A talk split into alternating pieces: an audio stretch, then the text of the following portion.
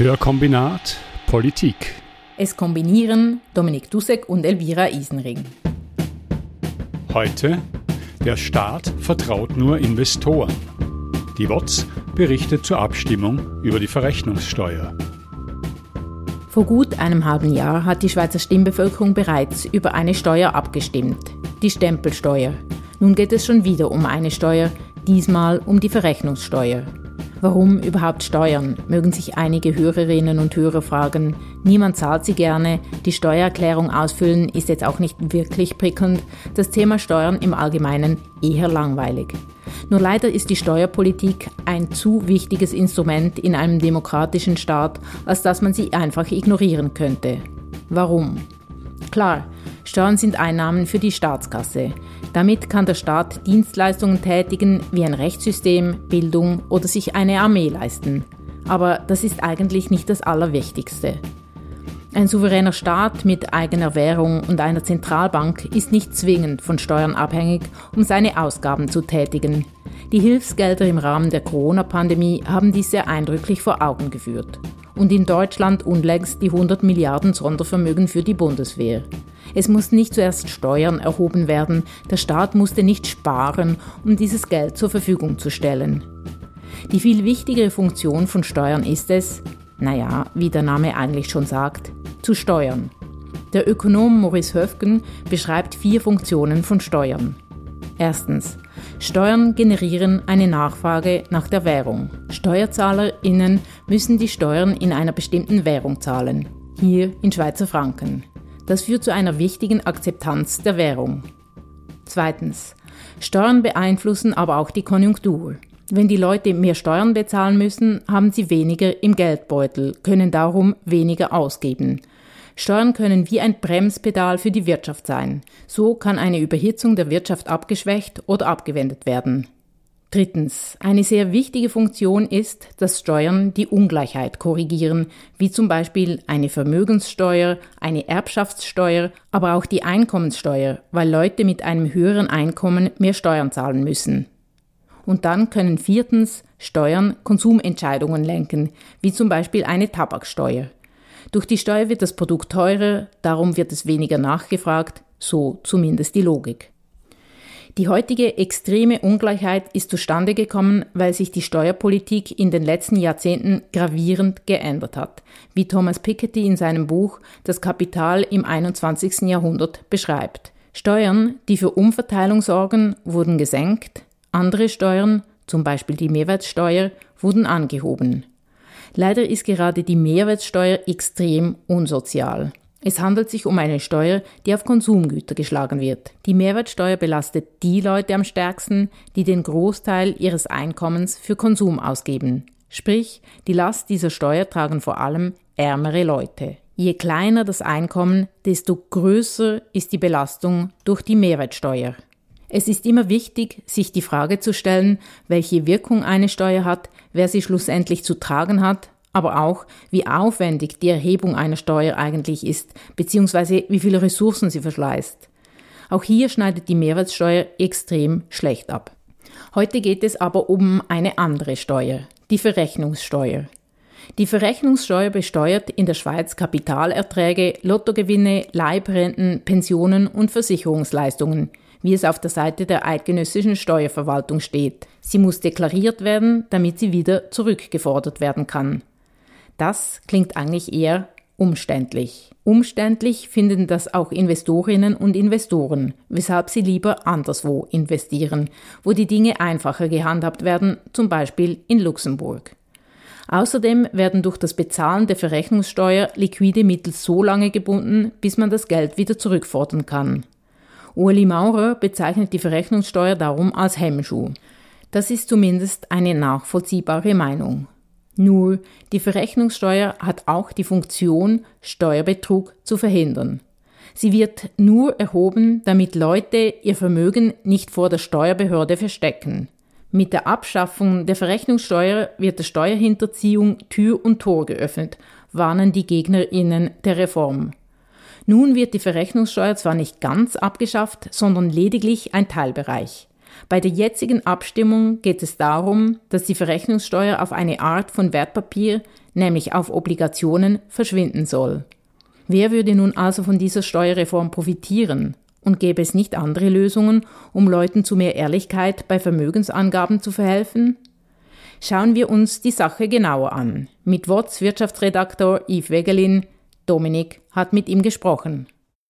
Yves Wegelin, du schreibst für die WOTS regelmäßig auch über Steuerthemen und am 25. September kommen gleich zwei Vorlagen zur Abstimmung. Genau genommen sind sogar drei, die das Steuersystem betreffen. Die zwei zusammenhängenden AHV-Vorlagen, wo die Mehrwertsteuer betroffen ist und dann die Abschaffung der Verrechnungssteuer, wo die Verrechnungssteuer abgeschafft werden soll. Das heißt, streng genommen hängen diese beiden Vorlagen ja nicht inhaltlich zusammen. Kann man aber trotzdem vielleicht was sagen zur Richtung, die das äh, Schweizer Steuersystem nehmen würde, wenn beide Vorlagen angenommen würden? Ja, da kann man sagen, dass äh, Kapital entlastet würde und der Konsum belastet würde mit der Mehrwertsteuererhöhung. Das ist eigentlich ein Trend, den man seit Jahren beobachten kann. Und kann man natürlich auch sagen, äh, Konsum belasten ist immer ein Problem, weil die ärmeren Haushalte tendenziell fast gleich viel zur Steuer beitragen. Das ist eine sehr regressive Steuer. Wobei man auch fairerweise sagen muss, dass die AHV so viel von oben gegen unten umverteilt. Also es sind ja nur 8%, die eigentlich mehr einzahlen, als sie zurückbekommen, dass die Mehrwertsteuer zur Finanzierung der AHV nicht ganz so ungerecht ist. Kapital soll entlastet werden, sagst du. Das äh, betrifft ja diese Abschaffung, die geplante oder die vom Bundesrat vorgeschlagene der Verrechnungssteuer. Das betrifft so einen Bereich, wo wahrscheinlich die meisten, die auch diesen Podcast hören, relativ selten in ihrem Leben damit zu tun haben, nämlich diese Verrechnungssteuer wird dann wirksam, wenn Zinsen anfallen auf Obligationen. Kannst du vielleicht kurz erklären, was sind eigentlich Obligationen und welche Organisationen werden von dieser Abschaffung betroffen? Also eigentlich simpler, als es tönt. Eine Obligation ist einfach ein Papier, das zum Beispiel ein Konzern herausgibt, wenn er Kapital aufnehmen will. Also, oder noch einfacher gesagt, ich bin ein Konzern und möchte mir Geld leihen, dann gebe ich eine solche Obligation raus. Dort steht, wie viel Geld, das ich bekommen habe. Das Geld bekomme ich von der Person, die mir die Obligation abkauft. Und die hat dann im Gegenzug diesen Schein mit diesem Betrag drauf. Und jetzt ist es so, dass die Konzerne 35 Prozent des Zinses, den sie ja für dieses geliehene Kapital bezahlen müssen, direkt ans Steueramt bezahlen. Das Ziel ist, dass es keine Steuerhinterziehung gibt, weil die Person, die die Obligation besitzt, natürlich sind es nicht nur Personen, sind auch Institutionen wie Pensionskassen und so weiter, die bekommt diese 35 Prozent nur zurück, wenn sie im Gegenzug diese Obligation korrekt in der Steuererklärung angibt. Das heißt auf jeden Fall, dass dem Staat Einnahmen entgehen, wenn diese Verrechnungssteuer abgeschafft wird. Ähm, das heißt vielleicht auch, dass die Möglichkeit zur Steuerhinterziehung leichter wird, aber davon wird noch zu sprechen sein. Jetzt ist ja geschichtlich so, dass noch relativ bis vor kurzem, nämlich bis äh, September 2020, man eigentlich noch gesucht hat nach Alternativen, um die Staatseinnahmen nicht wegbrechen zu lassen aus dieser Verrechnungssteuer aber um gleichzeitig den bürokratischen Aufwand zu vermindern für diese Konzerne. Zum Beispiel gab es den Vorschlag, die Banken sollen diese Verrechnungssteuer zahlen und weiter verrechnen. Dann aber hat sich Uli Maurer im Bundesrat offenbar durchgesetzt mit dem Vorschlag, ah, nein, streichen wir sie doch ersatzlos. Und das kommt da jetzt zur Abstimmung. Weiß man, mit welchen Argumenten sich der Herr Maurer im Bundesrat durchgesetzt hat und ob da nur die SVP und FDP-BundesrätInnen dafür waren oder ob die Zustimmung auch weiter links auch gegangen ist? Ich nehme nicht an, dass die SP-Bundesrätinnen äh, dafür gestimmt haben. Bei, bei der Mitte weiß ich nicht. Die Reform der Verrechnungssteuer, das ist ein ganz altes Anliegen des Finanzplatzes. Das dauert seit Jahren, wenn nicht Jahrzehnten. Und dann gab es immer wieder ganz viele Vorschläge, wie man die quasi reformieren kann, ersetzen kann mit einem anderen Modell. 2018 hat man eine Vernehmlassung gemacht mit einem Vorschlag, wo sich dann wie bei allen Vernehmlassungen Parteien, Verbände und so weiter äußern konnten. Und dort hat sich die Hälfte der Teilnehmenden positiv geäußert, inklusive die FDP, was interessant ist. Und die zweite Hälfte war kritisch, weil der Bundesrat eigentlich die Sicherung der Steuerhinterziehung sogar noch verschärfen wollte. Also ganz technisch ist es so, dass man nicht nur inländische Obligationen absichern wollte gegen Steuerhinterziehung, sondern eben auch ausländische Obligationen, die vielleicht Investorinnen und Investoren hier in der Schweiz halten. Da war die zweite Hälfte dagegen. Aber der Status quo, also die Verhinderung der Steuerhinterziehung, wie sie heute besteht, die war nie in Frage gestellt. Und so ging das dann zurück an den Bundesrat. Er hat diese Antworten gelesen und hat dann plötzlich gefunden, ja gut, der Ausbau der, der Sicherung, der wird zur Hälfte kritisiert, aber eigentlich wäre es viel einfacher, wenn man sagt, streichen wir doch das gerade so gut im Inland und machen gar keine Reform, sondern wir streichen einfach die Steuer, statt sie zu ersetzen. Und das ist der Vorschlag, den äh, Bundesrat Maurer dann äh, 2020 ins Parlament reingebracht hat. Und dann haben äh, eigentlich alle gespurt. Also ich sage mal, die rechte bürgerliche Mehrheit hat dann gespurt und ist ihm gefolgt. Ja, jetzt ist aber doch äh, eindeutig so, dass wenn hier äh, Kapital entlastet werden soll, das betrifft in erster Linie große Konzerne, das betrifft gar nicht irgendwelche kleinen Anleger oder sonst irgendwas. Der Chefökonom des Schweizerischen Gewerkschaftsbundes, Daniel Lampert, hat sogar von einer Einführung einer Zweiklassengesellschaft gesprochen. Man kann ja doch davon ausgehen, dass das bei Teilen der Bevölkerung nicht gut ankommt. Was sagen die Befürworter diesen Leuten? Ich würde mal sagen, es genügt nicht zu sagen, ja, in einer Sitzung ist da irgendwas kritisiert worden, sondern man muss auch wirklich Vorteile für die, für breite Teile der Bevölkerung herausstreichen, äh, die dann eintreten, wenn man die äh, Steuer abschafft.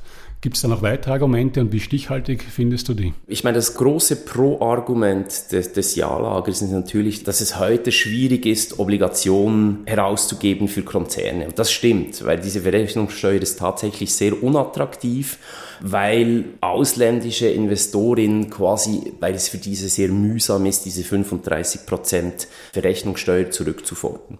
Jetzt, wenn man die reformieren würde, dann wäre es attraktiver, dass Konzerne hier Obligationen herausgeben. Das würde natürlich äh, das ganze Geschäft beleben. Das gäbe sicher auch hier und da Arbeitsplätze, vielleicht in Banken und so weiter und so fort. Da kann man sagen, das ist sicher ein Pro-Argument, wenn man jetzt aus, der, aus wirtschaftlicher Perspektive was legitim ist, wenn man da so argumentiert, das ist sicher ein Pro-Argument. Das Problem ist wirklich die Gegenseite. Also man hätte eine Alternative gehabt und stattdessen hat man einfach die Verrechnungssteuer gestrichen. Bei den Kontraargumenten hat man halt äh, diese Steuerhinterziehung und die kann man, wie es jetzt die Befürworterinnen machen, die kann man kleinreden, aber sie lässt sich eben nicht wegdiskutieren, weil es ist tatsächlich so, dass es äh, künftig einfacher wird für inländische Investoren mit Obligationensteuern zu hinterziehen. Und interessant ist ja, dass 2018 eine Expertengruppe zu Handen von Bundesrat Maurer genau das geschrieben hat, nämlich dass eine Abschaffung der Verrechnungssteuer bei der Bevölkerung kaum durchzubringen wäre. Also diese Reform war 2018, wie sie jetzt vorliegt, die war undenkbar. Das, für das hat sich niemand eingesetzt, weil es wie, man hatte das Gefühl, das ist unrealistisch. Und das ist eben der Kniff, der Bundesrat Maurer 2020 gemacht hat. Er hat gesagt, doch, wir versuchen das. Und entsprechend wird es ziemlich schwierig für, die, für das Ja-Lager, diese Abstimmung zu gewinnen. Diese Expertengruppe, von der du gerade gesprochen hast, das waren ja jetzt auch keine äh, Linksradikalen, sondern es waren ja ebenfalls äh, Wirtschaftsvertreter. Jetzt steht aber die Wirtschaft relativ einheilig hinter dieser Abschaffung.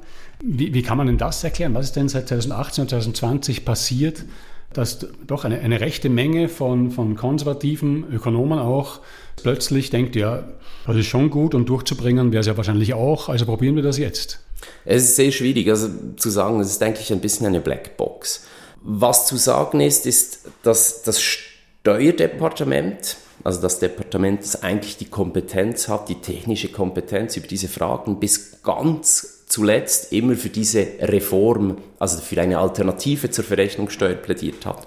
Und dann kam plötzlich dieser Entscheid ein bisschen aus dem Nichts des Bundesrats und dann kam es ins Parlament und dann haben tatsächlich von SVP bis Mittepartei haben alle gespurt. Und was da für Diskussionen gelaufen sind, das weiß ich nicht. Das ist, äh, habe ich auch versucht herauszufinden, aber das ist, äh, da beißt man eigentlich auf Granit ich glaube, dass man ein bisschen aus dem Affekt heraus einfach gefunden hat, doch, wir versuchen das mal und vielleicht, wenn wir wieder scheitern, wie mit der Unternehmenssteuerreform 3, wie mit der Stempelabgabereform, dann versuchen wir es einfach nochmals. Das Zweite, was man sagen muss, ist, die bürgerliche Mehrheit im Parlament hatte immer Angst, dass man das Bankgeheimnis auflösen will im Parlament. Also die Verrechnungssteuer könnte man eigentlich streichen, wenn man das Bankgeheimnis auflöst. Das würde bedeuten, dass die Banken einfach sagen, schaut, von XY haben wir die und die Obligation in seinem Portfolio. Dann bräuchte es diese Verrechnungssteuer nicht.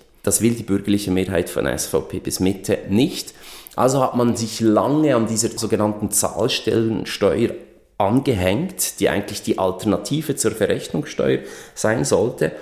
Und dann hat man die auch gestrichen. Was man aber sicher nicht wollte, ist einfach dieses Bankgeheimnis auflösen. Ich glaube, das ist die ganz große Angst. Und dann gab es diese zwei Alternativen und dann hat man sich irgendwie ein bisschen Mut gefasst und hat gefunden, doch, das versuchen wir jetzt. Das Bankgeheimnis lebt weiter. Obschon das Bankgeheimnis die letzten Jahre aufgrund des massiven internationalen Drucks etwas gelüftet wurde, existiert es noch immer. Das hat unter anderem auch der Credit Suisse-Skandal gezeigt. Welcher Skandal genau, fragt ihr euch vielleicht. Die Credit Suisse sorgt ja andauernd für Skandale. Ich spreche vom Datenleak, das dem Investigativteam der Süddeutschen Zeitung zugespielt wurde und Anfangsjahr unter dem Titel Swiss Secrets veröffentlicht wurde. Daten zu tausenden Konten und Kundinnen aus mehr als 120 Ländern und mehreren Jahrzehnten. Es geht um geheime Konten von kriminellen, umstrittenen Politikerinnen und korrupten Unternehmen, die von der Credit Suisse verwaltet wurden. Die Tätigkeiten der Bank haben dazu beigetragen, dass Entwicklungsländer geplündert wurden, auch durch korrupte Geschäfte und Geldwäsche. Die Süddeutsche Zeitung hat eine Podcast-Serie zu den Recherchen von Swiss Secrets produziert, die ich wärmstens empfehle. In Folge 3 wird das Schweizer Bankgeheimnis von der Vergangenheit bis heute beleuchtet. Ich fasse zusammen. Die Geschichte des Schweizer Bankgeheimnisses beginnt vor mehr als 250 Jahren. Damals gibt es die Schweiz als Bundesstaat noch nicht, den Schweizer Franken als Währung ebenfalls nicht. Aber es gibt Handelsstädte wie Genf oder Zürich. Dort entstehen die ersten Privatbanken. Schon damals spricht sich schnell herum, dass die Geschäfte dort sehr diskret gemacht werden. Aber es gibt noch kein Gesetz. Es gibt nur Abmachungen zwischen Banken und Kundinnen. Während der Industrialisierung entstehen die Vorgängerinnen der beiden Großbanken UBS und Credit Suisse. Spätestens ab der ersten Hälfte des 20. Jahrhunderts fließt dann immer mehr Geld aus dem Ausland in die Schweiz. Andere Staaten erhöhen nämlich Steuern. Die Schweizer Banken sagen daraufhin zu Kundinnen und Kunden aus dem Ausland, hey, wir verwalten euer Geld. Andere Staaten bekämpfen sich in Kriegen. Die Schweiz sagt, hey, wir sind neutral, hier ist euer Geld sicher. 1934 entsteht das Bundesgesetz über die Banken und Sparkassen. Es verbietet das Weitergeben von Informationen über Bankkonten an Dritte. Mit diesem Gesetz bürgt der Staat quasi für die Geheimnisse zwischen Banken und Kundinnen. Ab sofort war es illegal zu sagen, wie die Kontonummer einer Person lautet, wie viel Geld eine Person auf dem Konto hat. Man durfte nicht mal sagen, ja, diese Person hat ein Konto bei dieser Bank oder nein, diese Person hat kein Konto bei dieser Bank. In den folgenden Jahrzehnten kommt es zu einem großen Boom. 1970 verwalten Schweizer Banken 164 Milliarden Schweizer Franken. 30 Jahre später 3,5 Billionen. Vieles davon kommt aus dem Ausland. Die SZ-Journalisten verweisen dabei auf den Historiker Stefan Tobler beziehungsweise auf sein Buch Der Kampf um das Schweizer Bankgeheimnis, eine hundertjährige Geschichte von Kritik und Verteidigung. Tobler schreibe dort, dass diese Gelder zum größten Teil in ihren Heimatländern nicht deklariert gewesen seien. Das ist vor allem ein Problem für ärmere Länder. Gerade Entwicklungsländer bräuchten dieses Steuergeld unbedingt. Das Bankgeheimnis hat sich seit 2008 geändert, aufgrund des Drucks aus dem Ausland. Auf alle Fälle für diejenigen AusländerInnen aus Ländern, die sich, wie seit 2017 auch die Schweiz, am automatischen Informationsaustausch beteiligen. Für SchweizerInnen bleibt das Bankgeheimnis bestehen. Außerdem über Offshore-Konstruktionen und über JuristInnen und TreuhänderInnen kann man weiterhin leicht Geld vor dem Fiskus verstecken. Weil vom Geschäft der Steuerhinterziehung heutzutage andere profitieren, halten Banken auch nicht mehr verbissen am Bankgeheimnis fest. Für manche PolitikerInnen scheint es aber nach wie vor sehr wichtig zu sein.